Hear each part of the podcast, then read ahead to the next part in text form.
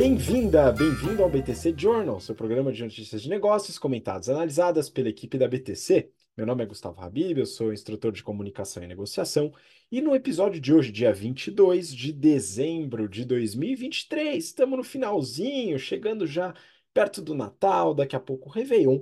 A gente tem alguns temas para tratar hoje, a gente vai falar sobre inovação com a Nietzsche, a metaverso e low code. Vamos falar também do modelo de negócios da CarePod e sobre o Duolingo.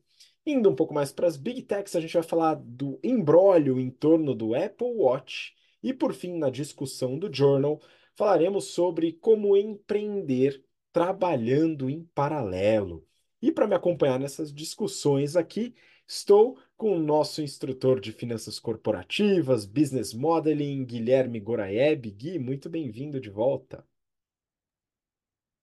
Fala, Habib, Yuri, ouvintes e espectadores. Um prazer estar aqui com vocês nessa finaleira de ano, último episódio, hein, Habib? Eu quero tirar férias, cara. O sol tá lascando aqui, bora aproveitar esse final de ano.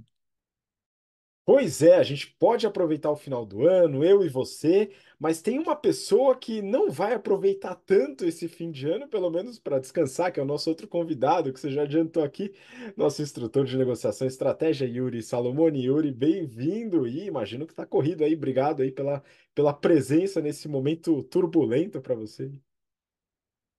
Obrigado, Habib. Obrigado, Gora. Bom dia, boa tarde, boa noite, seja lá o momento que você está escutando ou assistindo esse podcast. É um prazer estar aqui com vocês. É como eu sempre digo, eu preciso estar aqui, uma hora na agenda, uma organização ali. A gente vai falar de empreender junto com o trabalho principal, então requer muita administração de tempo. Parte disso é gravar o PTC Journal, que eu faço com extremo prazer, Habib. E só para completar, aula de negociação, comunicação, estratégia e Habib. Recentemente comecei o Problem Solving também. Então, esse anúncio vai ficar muito grande agora, a quantidade de aulas e escopos diferentes que a gente trata por aqui. Exato, pô. Então você teve a honra de finalizar uma das turmas do General Business Program desse semestre, lá onde a gente trabalha a resolução de problemas, pegando tudo que a gente vê ao longo do curso de análise financeira, valuation, estratégia, marketing, negociação, business modeling, a gente pega tudo e trabalha em problemas bastante complexos para o pessoal resolver em sala de aula, botar a mão na massa mesmo, né? A gente fala sobre problemas de portfólio, problemas de é, aquisição de empresa, de empreendedorismo, enfim. São vários temas bastante encrencados e que você certamente vai passar em algum momento. Inclusive, fica o convite, se você quiser participar das turmas do General Business Program de 2024, as inscrições estão abertas com um desconto de inscrições antecipadas. E na última semana, pessoal, a gente teve uma explosão de inscrições, matrículas. O negócio foi até difícil de lidar aqui internamente, viu, gente? Mas é isso, a gente está com algumas turmas já em lotação, então dá uma olhada, já faz sua inscrição, principalmente aí para as turmas presenciais, ok? A gente está chegando no limite, aí o limite é hard mesmo, hein, pessoal? Porque depende da lotação da sala, mas as turmas virtuais a gente também faz um limite para garantir a máxima qualidade da aula. Bom, a gente tem uma série de temas aqui hoje. Eu queria começar esses temas aqui com algo que a gente falou no passado, saiu um pouco de moda. Vamos lá, Neofeed. Quem ainda acredita em metaverso? A Indicator Capital está apostando na tese. Então a gente já falou bastante, Gui, sobre metaverso no passado. É, e parece que saiu de moda. Aparentemente tem gente que ainda acredita no negócio, mas há outros aspectos da notícia que eu gostaria que você colocasse, que eu acredito que são bem interessantes. Então, vamos lá, pode começar. Bora. Bom, a notícia comenta então sobre a Indicator Capital, um fundo de venture capital que está focado aí procurando empresas em deep tech e internet das coisas para fazer aportes. Eles estão no segundo fundo deles, esse que possui 333 milhões de reais para aplicar. Já fizeram o seu oitavo aporte, esse agora na Anitia, e pretendem investir em mais 15 a 20 startups com um cheque de até 5 milhões de dólares. achei esse nome curioso, né? E dando uma pesquisada, depois de desviar de algumas notícias sobre Anita, eu descobri que Anitya é um conceito budista que expressa a ideia de que todas as coisas e experiências surgem de causas e condições que estão sujeitas a mudança, declínio e término. Então, todos os fenômenos são instáveis, não confiáveis e constantemente mudando. Interessante, né? É, apesar disso, acho que. Eu não sei exatamente como é que é a pronúncia, acho que esse é um dos pontos, né? A gente precisa aprender a pronunciar e é, é bom que a marca seja fácil de pronunciar, né? Mas enfim, a Anitia é uma empresa que desenvolve software low-code que é utilizado para criar experiências virtuais imersivas em realidade aumentada, ou um metaverso. O low-code, assim como o no-code, são abordagens de desenvolvimento de software que buscam tornar mais rápido o processo de desenvolvimento, a partir do uso de modelos pré-definidos. Eu convido os colegas devs, né, desenvolvedores de software que ouvem o BTC Journal, ou assistem, para me corrigir e me complementar aqui, né? Mas na minha cabeça, uma boa analogia seria como um livro de colorir, né? Que você compra, ele já vem todo, todo desenhado, é só você colorir ali no meio. Ou com um Lego, que já vem com umas peças encaixadas. Então você troca uma certa liberdade criativa ou capacidade de personalização por velocidade, né? Dado que você está solucionando um problema que já está muito bem definido. Segundo o Pedro Jardim, que é o CEO da Anitia, eles querem baixar a barreira de entrada para as empresas que querem criar mundos virtuais e gamificar experiências. Até o momento, eles já possuem alguns clientes como Siemens, Boticário e o Senac, que está usando para fazer um teste vocacional. É, de acordo com a consultoria indiana, a Markets and Markets, o mercado de desenvolvimento de low code deve crescer em média 28% ao ano, ou seja, um belo crescimento, até 2025, também, né, dois anos, e deve movimentar 45 bilhões de dólares no mundo. A matéria ainda fala de outras empresas que apostam no low code e que levantaram capital é, aqui no Brasil, como a Gestor e a Abstra. Essa última eu não conheço, mas a Gestor eu acompanho, assim como Pipefy, acho que são empresas super interessantes, gosto bastante da proposta de valor deles, né? São ferramentas para ganhar eficiência em processo. Especialmente nesse tamanho de empresa que eu tenho trabalhado nos últimos anos, que não é uma empresa, não é a eu presa, como a gente vai falar lá no, no final do, do journal nem é uma multinacional gigante que vai usar um super sistema já consolidado e global, você tem algum um ponto ali onde você precisa profissionalizar, você precisa transformar os seus processos em algo mais eficiente e essas ferramentas ajudam muito, porque você não precisa de um desenvolvedor para conseguir aplicá-las, para conseguir utilizá-las no seu dia a dia. Né?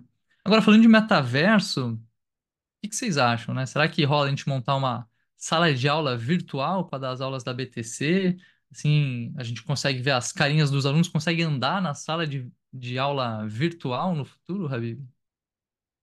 Olha, Gui, se tem uma única utilidade para o metaverso, talvez seja essa. Mas eu tenho certeza que o Yuri ia gostar bastante dessa utilidade para poder ver se tem algum aluno ou aluna mais sonolento para poder chegar lá e conseguir jogar uma bolinha de papel e acordar a pessoa lá no metaverso, hein, Yuri? É o jeito de cutucar a pessoa para ela não dormir na aula, né, Rabino? Não, mas eu nunca tive esse desprazer, ainda bem, nunca nenhum aluno dormiu na aula, pelo menos os, em aulas físicas. Agora, no virtual, com a câmera fechada, eu não, não sei se a pessoa só está ali com acesso e, e escutando as nossas aulas, sonhando com alguma outra coisa que não seja matéria mas é, para mim o metaverso por hora está em hold e vai ser difícil sair de lá. Não vejo uma utilidade efetiva para isso. Dado, inclusive, é, a limitação de investimento que a própria Meta é, colocou para esse projeto, sem o investimento do principal, quem são os outros para continuar com esse projeto, né? Pois é, mas tem um aspecto muito interessante que é o fato de trabalhar com low code, seja no metaverso ou em qualquer outro lugar.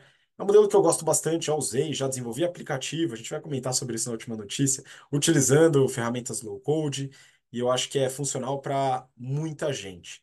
Agora, em relação ao metaverso, realmente eu não consigo imaginar numa experiência entrando numa piscina é, dentro de uma casa virtual, né? Eu acho que não faz o menor sentido. Yuri, você vai complementar? Porque depois eu vou fazer uma entrada aqui. Boa, Habib. É que eu acabei respondendo só do metaverso, né? Mas o low code, para mim, é, ele é bastante, import, é, bastante presente nas empresas de um certo tamanho. Como o Gui comentou no começo da intervenção dele, uma empresa muito pequena ainda está no Excel, ali no Drive, banco de dados aguenta esses processadores. Uma empresa gigante já está no SAP, caríssimo o SAP, e tem empresas que precisam, é, que não tem a capacidade, não tem a estrutura para fazer na mão, porque ficaria caro, e também não tem o tamanho para contratar um software de, que custa milhão de reais. Então, dito isso, eu preciso de algo para o meio do mercado. É, na, nas aulas de estratégia, a gente ensina a alocar portfólio, saber público-alvo no marketing, saber quem é a persona consumidora do seu negócio. Então, low code é, vai entrar num, numa área do mercado que sim tem demanda para isso. A oferta do low code, para mim, vai atender bem. Eu espero, inclusive, poder usar, porque eu não sou, é, não estou gerindo uma empresa gigantesca ainda, e a gente já está saindo do Excel em algumas empresas que eu ajudo a tomar conta aqui com empreendedorismo. Então, tem um limite e capacidade de pessoas. Exato. Agora, voltando em relação ao metaverso, né? Fala aí, Yuri, se não é muito melhor, ao invés de você entrar numa piscina virtual, né, você aproveitar de um gigantesco complexo aquático, né? Então, aqui fica o convite férias de verão, hein, pessoal? Calor, sol, né? O Yuri é, é, dentro da empresa dele, né, a Enjoy Hotels e Resorts, né, eles administram aí alguns hotéis bem legais onde você pode ter uma experiência real, né, e não virtual, de aproveitar bastante aí é, em grandes piscinas quentinhas, com muito entretenimento, né? Então tem lá o Olympia Park Resort, Solar das Águas Park Resort, São Pedro também, né?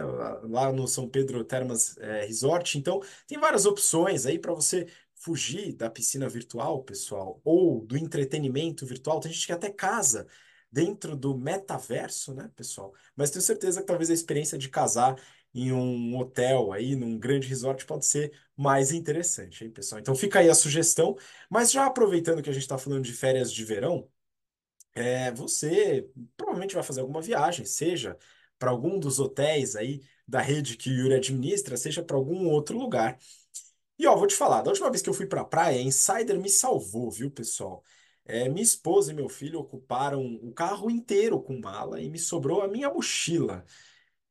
E eu, como eu consigo usar tech t-shirt, por exemplo, mais de uma vez, porque ela é anti-odor, não tem nenhum problema, não amassa, né? Na verdade, amassa, mas desamassa no corpo. A cueca também dá para usar o dia todo sem se preocupar. Essa eu já não uso duas vezes, né? Mas dá para usar o dia todo sem se preocupar. Eu consegui montar toda a minha mala praticamente só com roupas da Insider e deu bem certo. Né? O kit deles, inclusive, o kit Starter Pack, é perfeito para isso. Se você ainda não tem nenhum produto, adquire o kit com a promoção de 12% usando o cupom BTC12 mais o próprio kit. Pode valer muito a pena para sua próxima viagem, seja num dos parques, resorts aí é, da, da rede que, que o Yuri administra, seja em algum outro lugar, numa praia, isolada, etc., onde você consegue juntar tudo numa pequena mochila. O link para adquirir aí seu Starter Pack está aqui na descrição e não esquece, por favor, de usar o cupom BTC12 para adquirir ali a sua peça com 12% de desconto. Bom, vamos seguir, pessoal, para a próxima notícia. E aqui eu peguei do Brasil Journal. Quer pode o exame médico como se fosse um fast food. Yuri, queria que você comentasse um pouco sobre essa inovação aí no mercado médico. Vamos lá, Habib. Primeiro, eu queria deixar registrado aqui que não ficou muito claro para mim no, no, veículo da notícia se é ou não uma propaganda da Oncoclínicas, tá? Não está claro se é uma entrevista, patrocinado ou não. Independente se é patrocinado ou não, o case de fato é bastante interessante. Então, só fica aqui é, o meu relato. Vamos lá. Sensores diversos, inteligência artificial, IoT, autosserviço, exame de sangue, check-up, manchas na pele, medir pressão, frequência cardíaca, frequência, é, sequenciamento genético, body scan, tudo isso interligado com dispositivos como o smartwatch ou aplicativos de saúde do seu smartphone, enfim. É, quando você escuta falar de tanta coisa assim, nossa, mas o que, que é isso? Um hospital? É uma clínica moderna? Pois é, quem vai ajudar a responder isso no futuro é a Forward, que é uma empresa fundada por um ex-Google, uma pessoa que trabalhava no Google anteriormente. Essa empresa, ela acabou de captar 100 milhões de dólares. Em 2021, ela tinha um valuation na casa de um bi de dólar. Ela, antes desses 100 milhões captados agora, ela já havia captado é, 400 milhões de dólares. Então, uma empresa que está no mercado há um certo tempo, já fez algumas rodadas de investimento interessantes e tem um valuation em 2021 é, bem interessante, né? Um bi de dólar não é pouco dinheiro. E tem investidores famosos como o Eric Schmidt e o Mark Benoff. Essas clínicas, elas são chamadas de clínicas automatizadas. Qual é a estrutura dela? São cabines pequenas, de cerca de 5 metros quadrados, são cubos de 2 metros e meio de aresta aí, e um médico acompanha remotamente. Além disso, tem ali alguns devices, alguns, é, por exemplo, um medidor de pressão ou algum glicosímetro para medir a glicose. Tem alguns aparelhos que te auxiliam dentro deste. Vai ter um custo mensal para o usuário, para o paciente, de cerca de 99 dólares, essa é a premissa deles. E basicamente estão com os primeiros, as primeiras três clínicas públicas na iminência de serem instaladas, uma na Califórnia, uma na Arizona e outra em Chicago, mas ainda não foi colocada em prática. Então eu ainda não vi com os meus próprios olhos. Eu sou meio reticente. Depois eu quero saber se o Habib e o Goraeb acreditam em coisas que ainda não funcionam. Para mim, é que nem o Vision Pro da Apple, que lançaram, deram valor, fizeram uma hora alvoroço e eu fui à loja da Apple semana passada e ainda não encontrei este produto. Acho que deu ruim.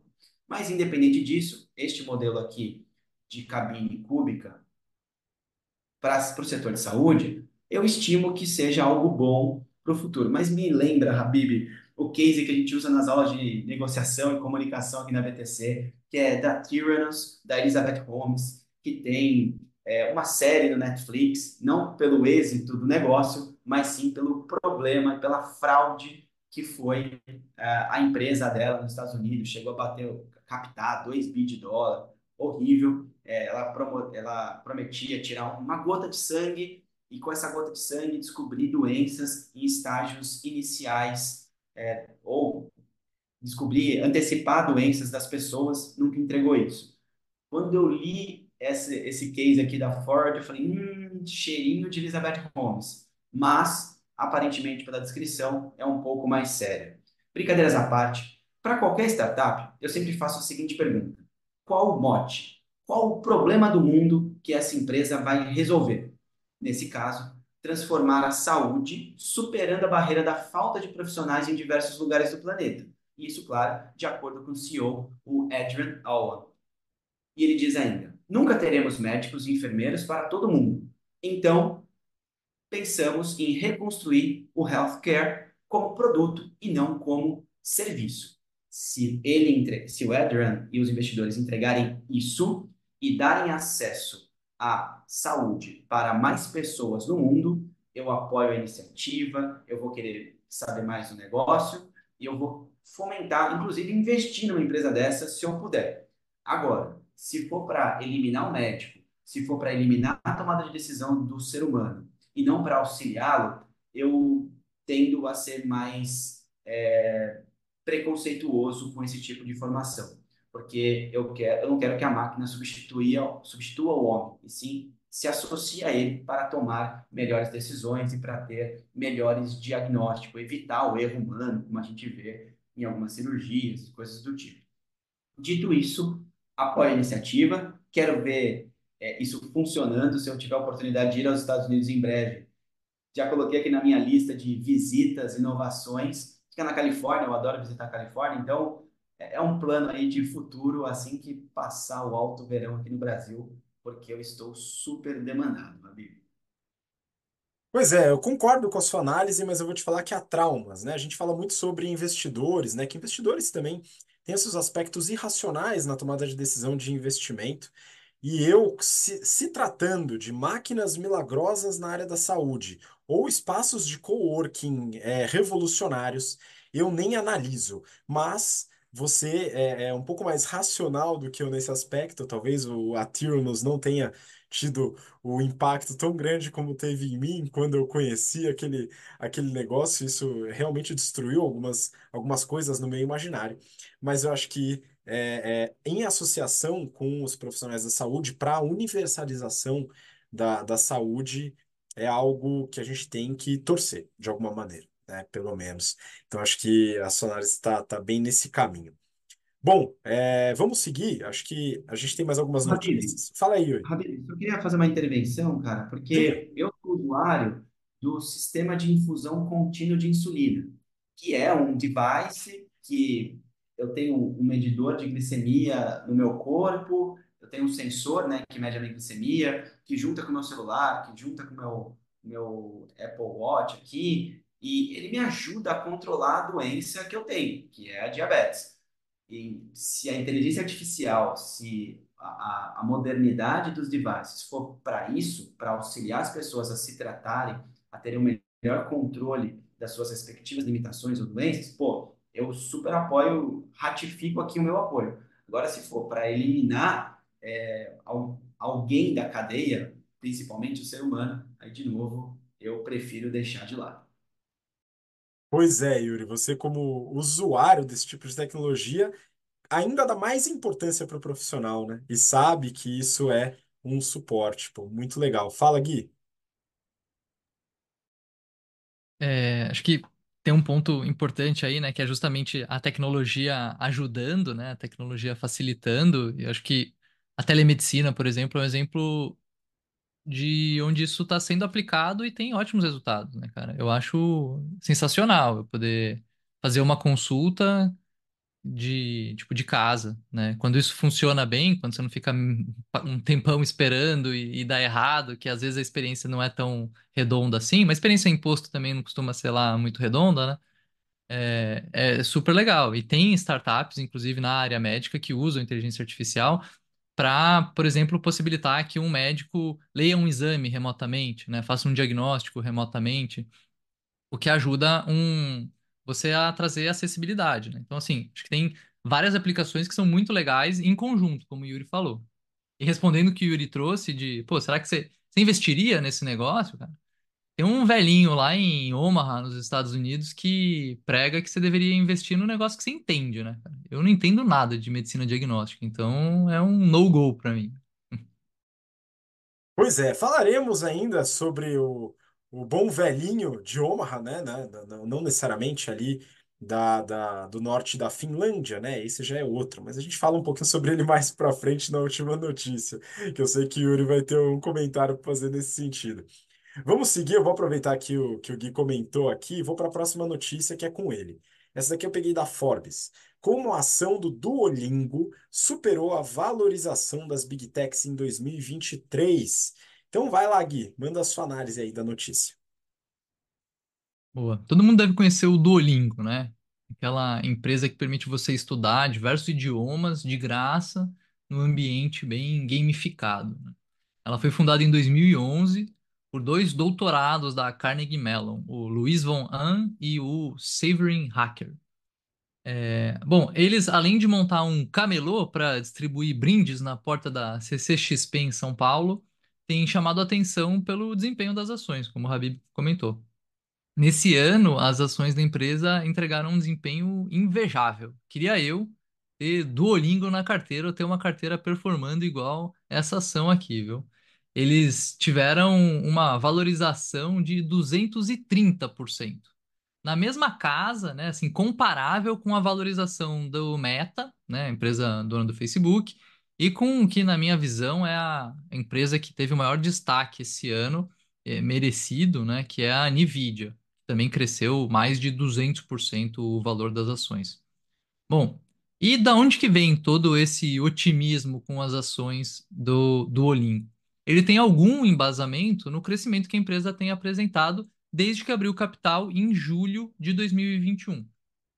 As vendas nos últimos 12 meses totalizaram 484 milhões de dólares e eles conseguiram dar lucro nos últimos dois trimestres, lucro de 6,5 milhões de dólares.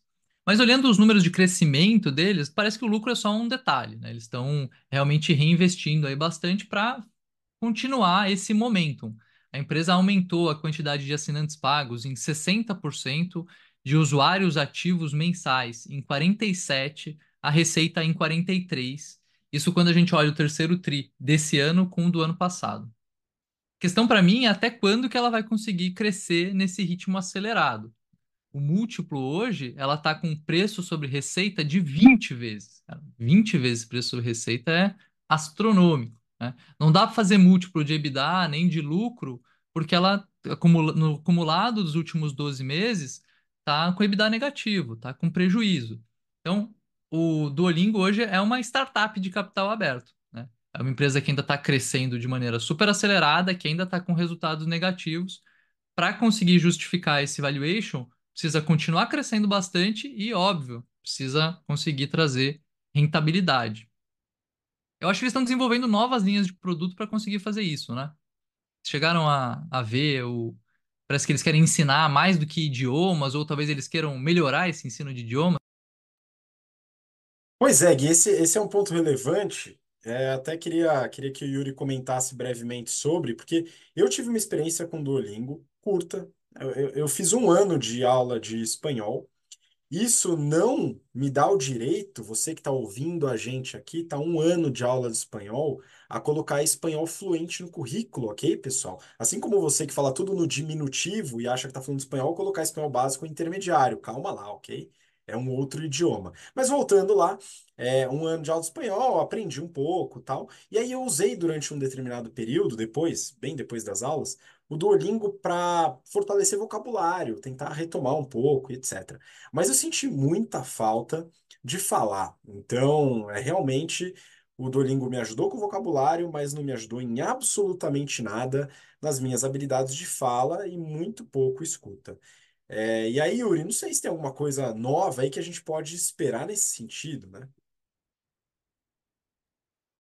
Tem sim, Habib. Até convido os ouvintes de novo a assistir o BTC News, que o Renato fez uma análise mais completa, mas a grande disrupção do Duolingo para o próximo passo de empreendedorismo do negócio é exatamente usar a inteligência artificial, o GP4, GPT-4, para ajudar, auxiliar no speaking, que eles não tinham. Então, eles não conseguiam avaliar se o que você estava falando, a pronúncia, é, o como você falava aquela palavra, se estava certo ou não. Você repetia e você não sabia se estava repetindo certo ou errado. A inteligência artificial agora permite saber se você está pronunciando corretamente, na, é, dando o tom correto ali nas sílabas das palavras ou das frases.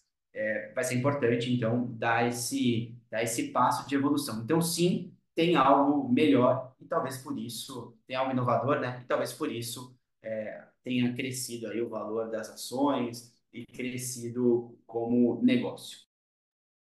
Oh, aí eu vejo bastante jogo nessa inteligência artificial, hein? Fico ansioso. Quem sabe eu volto a praticar o meu espanhol no futuro, quando isso estiver já rodando. Bom, vamos seguir, pessoal. Próxima notícia. Agora vamos para a Big Techs. O Gui até comentou aqui, pô, crescimento, né? Próximo aí de, de algumas empresas que a gente pode considerar como big techs, né? Acho que a Nvidia já entra aí nesse, nesse rol aqui, se a gente conseguir ser um pouquinho mais flexível. Mas vamos pegar uma big tech de verdade, assim, né? Valor econômico. Apple vai interromper venda do Watch nos Estados Unidos por conta de disputa de patentes. Eu peguei aqui até para dar uma olhada nos resultados da Apple, é, que ela fechou aqui o ano fiscal. Mas vamos lá. Eu não sei se você conhece essa história. Eu vou dar uma, uma é, regredida aqui. Né? Alguns alunos da, do GBP já sabem. A marca iPhone, ela não foi criada pela Apple. Ela foi concebida pela nossa grandiosa Gradiente. Em 2000, 2000, ano 2000, eles pediram o registro da marca iPhone aqui no Brasil. Esse registro só foi concedido pelo INPI em 2008. O iPhone da Apple nasceu em 2007. Em 2013, a Apple entrou com uma ação aqui no Brasil pedindo a nulidade do registro que a Gradiente tinha obtido, alegando que eles já tinham toda a família i, i na frente, né? E vendiam no mundo todo. A Gradiente, obviamente, alegou que registrou primeiro. O caso, pessoal, está no STF. Faltam votos ainda de dois ministros. E até agora o placar está 5 a 3 a favor da Apple. Eu, claro, sou totalmente pró-gradiente nesse caso. Primeiro, porque eles registraram e eu fiz o registro de marca da BTC e sei o trabalho que dá. Segundo, porque eu gosto de polêmica e eu gostaria muito de ver a Apple como que ela faria o rebranding do iPhone aqui no Brasil por causa da Gradiente impedindo ela de usar esse nome. De qualquer maneira, né, só para ilustrar a notícia, que trata de patente, que não é necessariamente registro de marca, mas envolve aí, um trabalho sobre propriedade intelectual então, é, é um campo bastante farto aí para discussão, que tem algumas semelhanças na análise. A Apple ela vai parar de comercializar o Apple Watch nas versões, pelo que está aqui na notícia, Série 9 e Ultra 2. Isso nos próximos dias por problemas de patente. O que está acontecendo? A Comissão de Comércio Internacional dos Estados Unidos declarou violação de patentes no modelo do relógio a partir de 2020, relacionado ao sensor de é, de oxigênio no sangue, né? O sensor que mede oxigênio no sangue, no sangue que está presente em alguns modelos. Ou seja, a acusação é de que a Apple chupinhou a tecnologia desenvolvida por outra empresa, a Máximo, no caso, que desenvolve tecnologia para a saúde e inclusive é uma empresa de capital aberto. A Apple, ela nega e ela vai recorrer da decisão. A notícia acaba aqui. Aí eu fui um pouco mais a fundo entender do que, que se trata essa acusação. Ou seja, o que, que envolve o processo? Em 2013, a Apple ela teve algumas reuniões com essa Máximo, ou Máximo, não sei, Máximo, para falar sobre o uso de tecnologia médica em produtos Apple. Mas o contato esfriou. Algum tempo depois, a Apple contratou dois executivos e alguns engenheiros da empresa. A acusação deles é de que eles assediaram os profissionais para poderem copiar a tecnologia que havia sido desenvolvida para dentro da Apple. Eu não posso afirmar que isso procede, mas eu lembrei de um outro assunto aqui, um parênteses rápido, né? um executivo brasileiro, contando a história de que ele marcava reuniões com consultorias para entender melhor sobre o mercado, falar sobre soluções e tal. No fim, ele não contratava nenhuma, disse que, que chamava para aprender e que ele não contratava porque ele queria economizar. Enfim, vamos voltar à Apple aqui, foi só um parênteses rápido. A Apple, como toda empresa, ela não desenvolve tecnologia do zero. Mas o aprendizado tecnológico tem suas regras. Se por acaso ela não seguiu, ela vai acabar sofrendo algumas consequências, mas ela ainda vai recorrer. Vamos dar uma olhada nos resultados da Apple. A Apple ela fechou os resultados de setembro e eles acabaram aí os, o, o ano fiscal. A Apple tem os resultados fechados de setembro, de, de outubro a setembro. Então a gente consegue ver aqui o resultado anual da empresa, que teve uma receita líquida de 383 bilhões, com B de bastante dinheiro, de dólares. Tá? Isso foi uma queda de 2,8% em relação ao ano anterior. Queda essa muito focada nos produtos iPhone caiu 2,4%, chegando a uma receita de 200 bi, né, dá 52% da receita total da empresa. iPad caiu 3,4%. Wearables caíram também 3,4%. E aqui destaque para o Apple Watch, que teve uma receita de 19,6 bi, uma receita bem, bem grande, né, como um produto. É, mas dentro dos wearables, né, os wearables total caíram 3,4%. Agora, o que me espantou de verdade foi a queda no Mac, que envolve aí os MacBooks e o iMac. A queda foi de quase 27%, chegando a uma receita de 29,4 bi de dólares. Eu imagino que o público não está mais aceitando o preço absurdo dos MacBooks, iMacs, com uma baixíssima diferenciação em relação a computadores de outras marcas. Isso é um comentário meu. Lucro operacional da empresa foi de 114 bi, uma margem de 29,8% e o lucro líquido de quase 97 bi, ou seja, uma empresa extremamente lucrativa, muito saudável, mas que está sofrendo com algumas quedas de vendas de produtos. Por outro lado, teve um aumento de 9,1% na receita de serviços, que hoje já é, chega a 22% da receita total da empresa, e isso faz parte da estratégia de diversificação de portfólio que a Apple executa há alguns anos, tentando sair da concentração do iPhone na sua receita, diversificando o produto, mas também em serviços, e aqui deu certo na parte de serviços, que é algo é, bem sucedido no caso da Apple, mesmo com alguns problemas em produtos. Bom, essa foi a notícia da Apple e agora a gente pode seguir para a nossa discussão do Journal dessa semana. E eu peguei uma notícia do Valor Econômico também, com o título Como começar a empreender sem deixar o meu atual trabalho. Eu quero que o Yuri comece aí com a análise da notícia e também coloque os seus pontos sobre esse tema interessantíssimo. Vamos lá, esse é um assunto que me interessa bastante, né? Bom, a notícia, basicamente, para a gente começar por ela, divide é, empreender em quatro partes. Empreender trabalhando, né? Empreender além do seu trabalho que te dá a sua renda principal ali. Primeiro, definir a visão empreendedora. Então, assim como eu falei na notícia anterior, qual o problema do mundo você vai resolver? Você tem que validar a ideia, é, definir o seu portfólio, deixar ele enxuto no começo para poder destacar as variáveis e saber exatamente é, qual a rentabilidade do seu negócio, o que está tendo, tá tendo atração pelo público ou não, né? O segundo ponto, indicadores para transição, então deixar a sua o seu trabalho atual para focar exclusivamente no, no empreendedorismo. Então, no, indicadores tais quais número de clientes que você vai ter na sua empresa, projetos contratados, é, vendas, então quanto que de dinheiro você está recebendo. São, alguns, esses são alguns indicadores.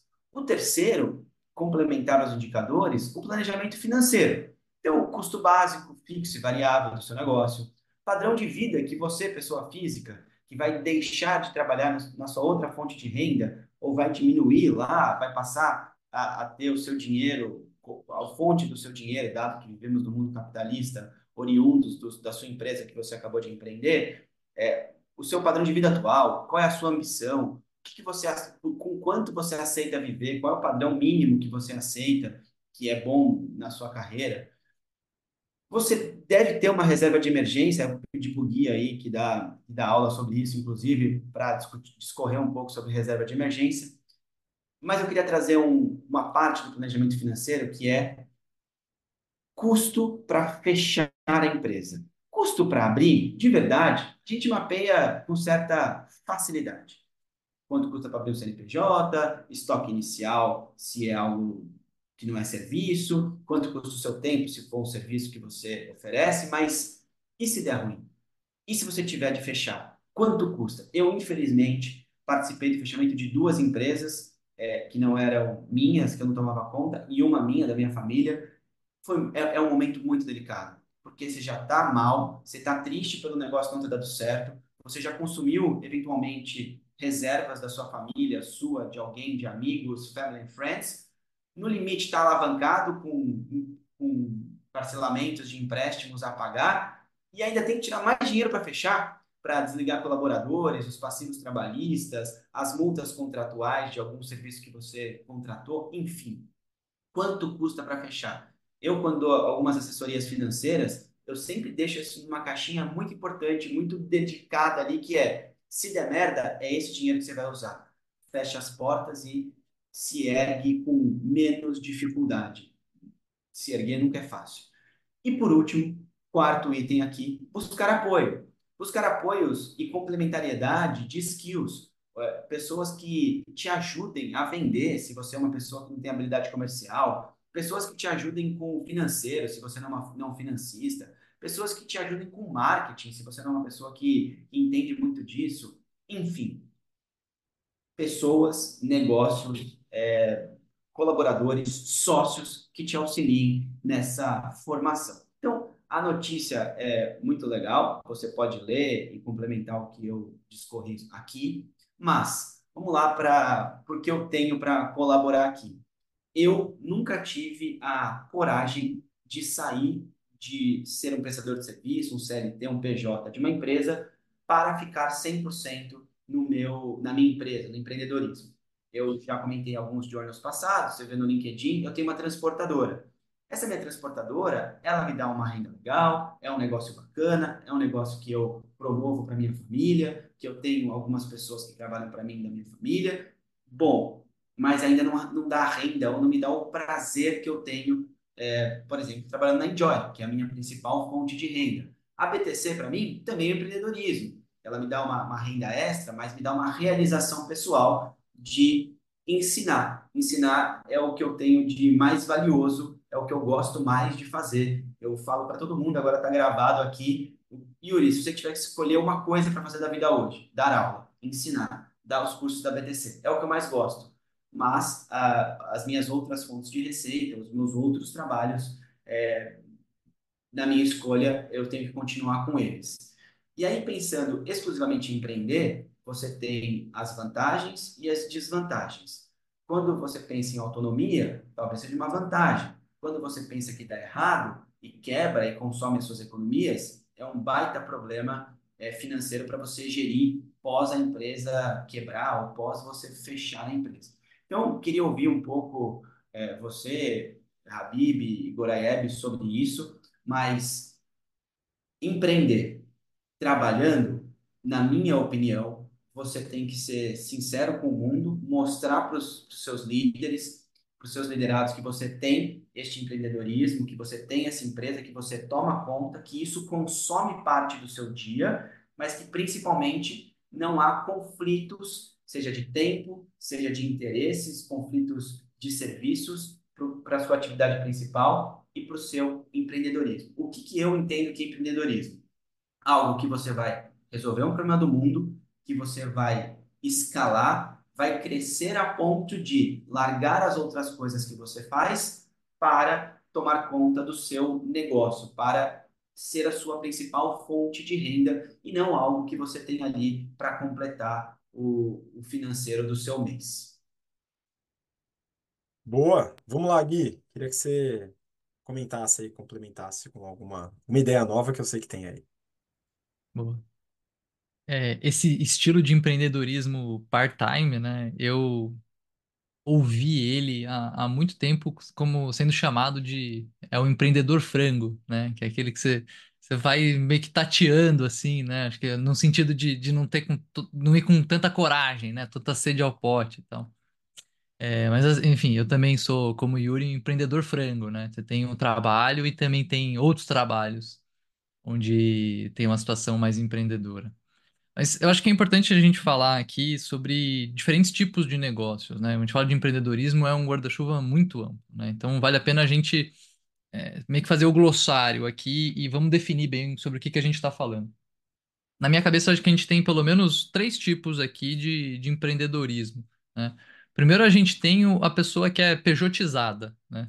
Você abre uma, uma empresa, paga imposto de empresa, eventualmente você emite nota fiscal, mas você, em essência, é um funcionário, né? Então, aqui a gente tem pessoas que prestam serviços de valor agregado muito diferente, né? Desde um motorista de Uber, que eventualmente tira lá uns 5K por mês, até um desenvolvedor de software que tire 50, você está trabalhando como funcionário que recebe via PJ. Outra coisa é ter uma eu presa, né? Uma empresa onde eu faço tudo, e aí acho que o trabalho de freelancer se encaixa mais aqui né, onde eu preciso fazer o marketing, eu preciso fazer a venda, eu preciso assinar o contrato, eu preciso cobrar, eu preciso receber, eu preciso entregar o produto ou serviço, eu, eu, eu, eu que faço tudo. E aí, diferente do motorista de Uber, do desenvolvedor de software, aqui eu tenho uma preocupação diferente, que é justamente cuidar de toda a geração de negócios além da entrega do produto. Né? Não estou simplesmente prestando um serviço, deu o horário, valeu, tchau, tchau, né? Eu, aqui eu tenho já um, um quê de, de empreendedor mesmo. E outra coisa é ter uma empresa, né? É você ter uma empresa que ela vai crescendo, que ela vai se estruturando, como o Yuri comentou, que você vai contratando gente, que você precisa ter gestão, que o negócio começa a ficar mais complexo. Né?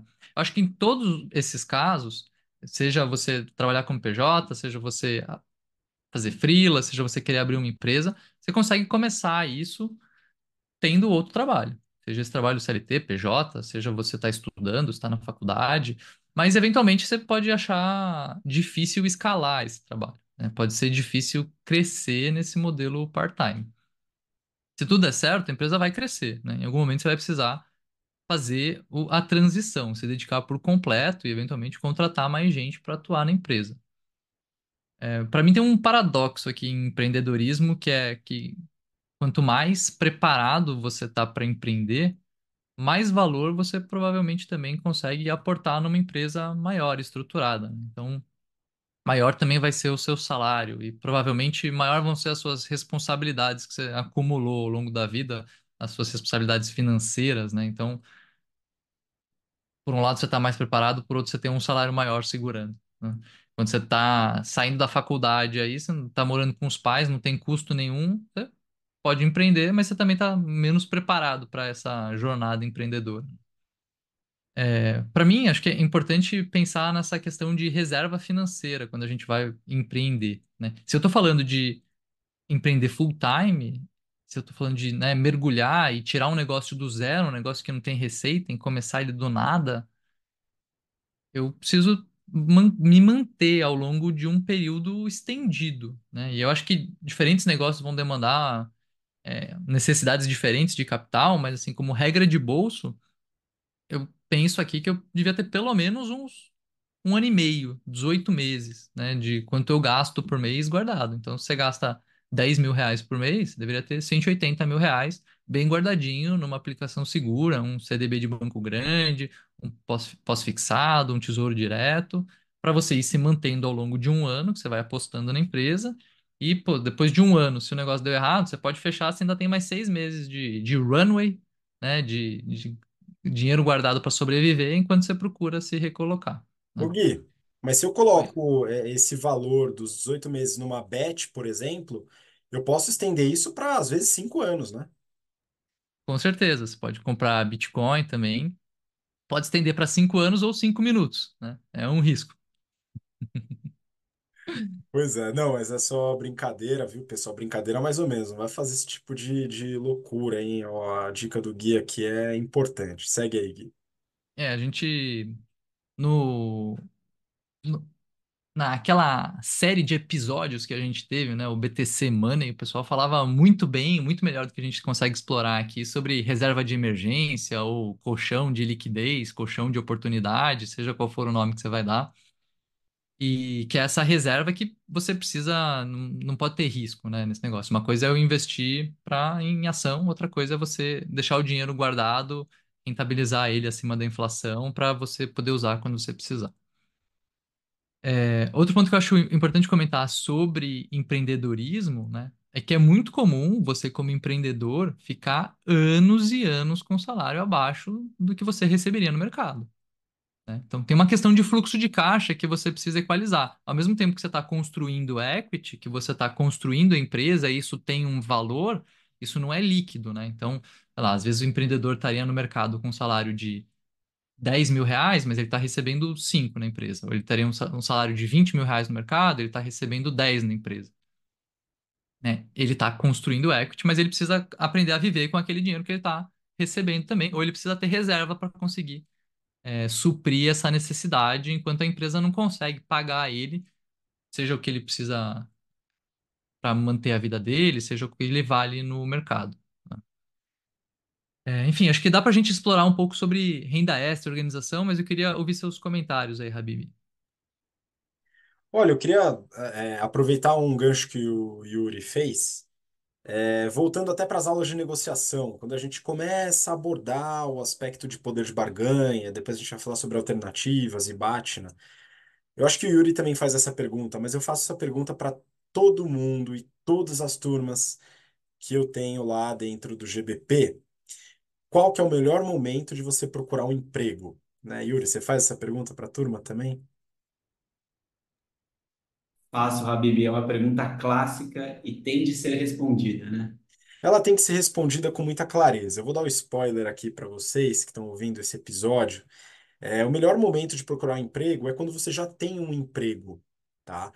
E o que que isso. E aí lá no GBP a gente explica, enfim, toda a teoria por trás desse tipo de coisa e tal. Mas o que que isso implica aqui? Tá? Isso implica que você deve se preocupar muito mais com você, seus desejos, seus interesses, sua carreira, independente da empresa que você está trabalhando, tá? Então isso é uma consequência. Isso é claro que é um argumento contrário à ideia de vestir a camisa de empresa de outros, tá? E aí quando a gente fala e, e não vestir a camisa não significa trabalhar mal, ok? Isso são coisas completamente diferentes. Significa que você está privilegiando você, a sua carreira, a sua família, enfim.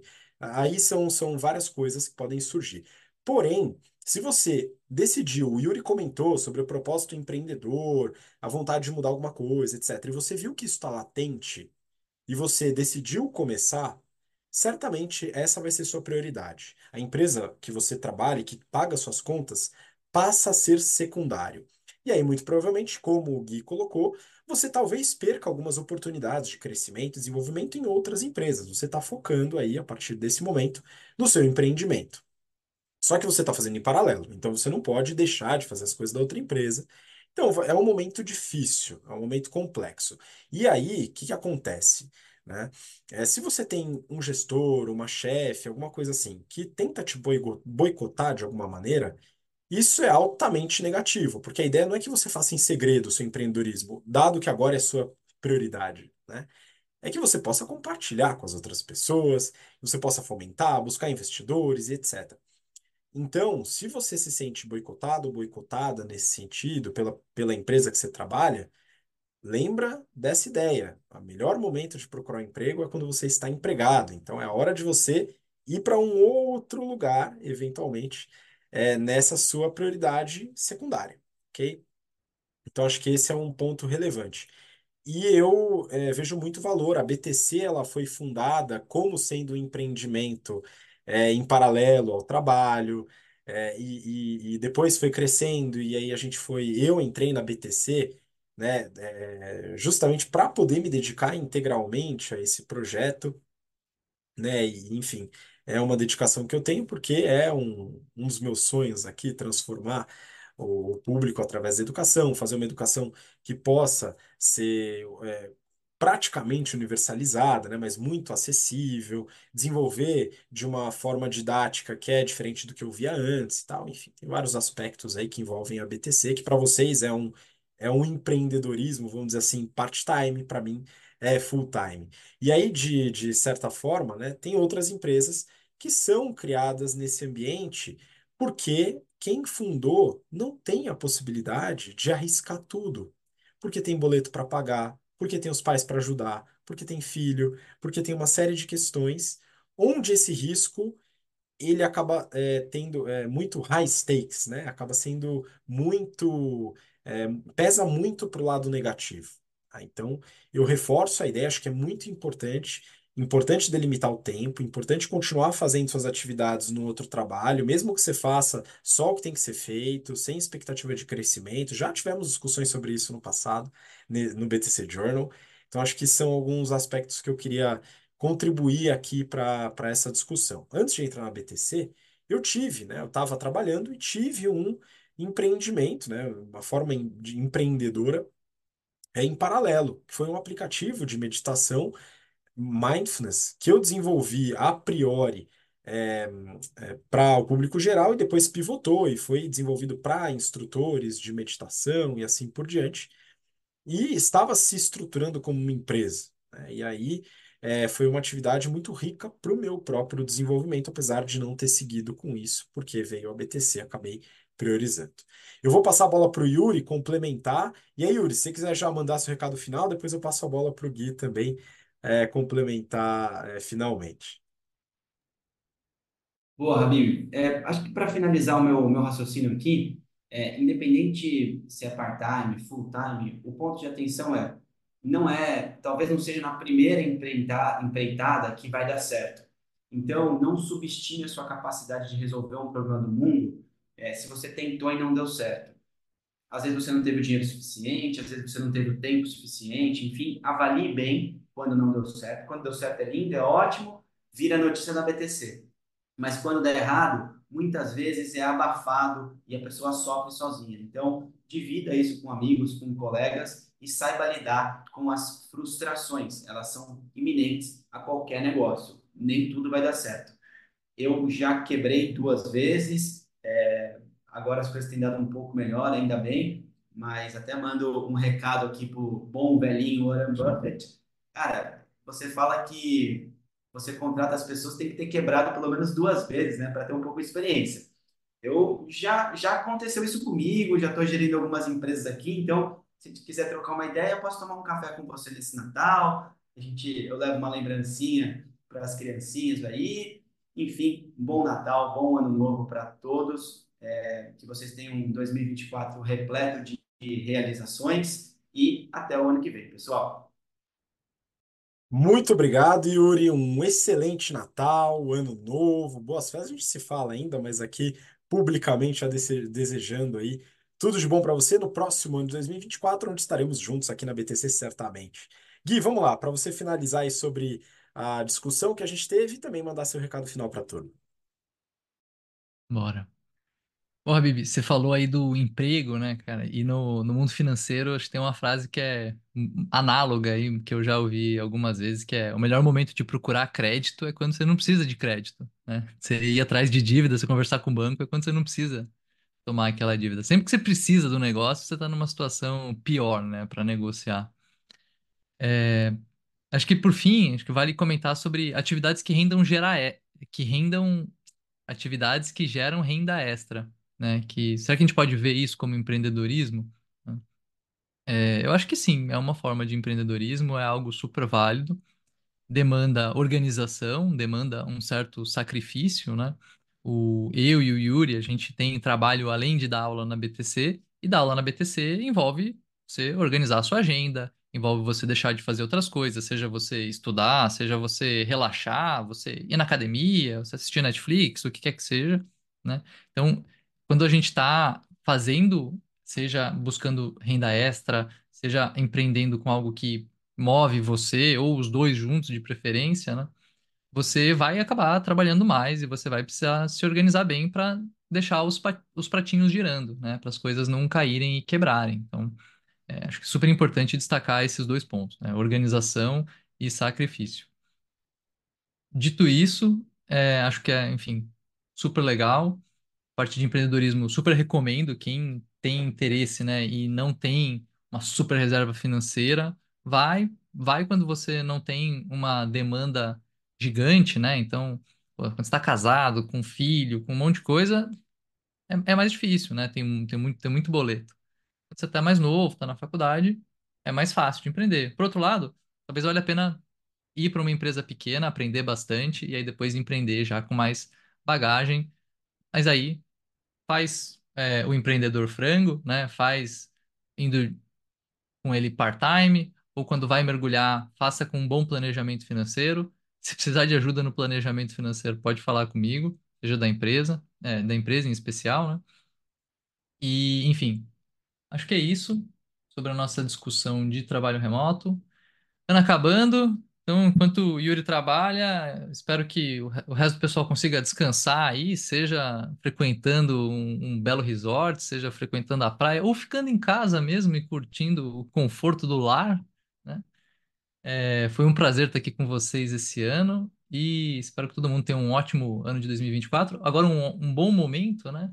Para a gente parar e refletir um pouquinho também sobre as coisas que a gente fez no ano, o que, que foi legal, o que, que não foi que, que você quer mais no ano que vem, é, né, os, os hábitos que deram certo, os que você precisa fazer algum ajuste e bora, né? Nos vemos em 2024. Um abraço, Habib e Yuri e ouvintes espectadores. Muito obrigado, Gui. É, também desejo, estendo a você os desejos de é, Feliz Natal, um ano novo, 2024 que a gente consiga desenvolver uma série de novos projetos juntos aqui. E para você que está nos ouvindo, nos acompanhando, agradeço demais a audiência, a paciência ao longo desse ano de 2023. Espero que você continue junto com a gente, aqui acompanhando, sugerindo através dos comentários que você pode fazer no YouTube, no Spotify ou no Instagram, arroba InstaBTCompany, para a gente poder continuar se conectando por aqui, tentando desenvolver uma série de temas importantes para várias áreas. Muito obrigado, um grande abraço e até lá. Tchau, tchau.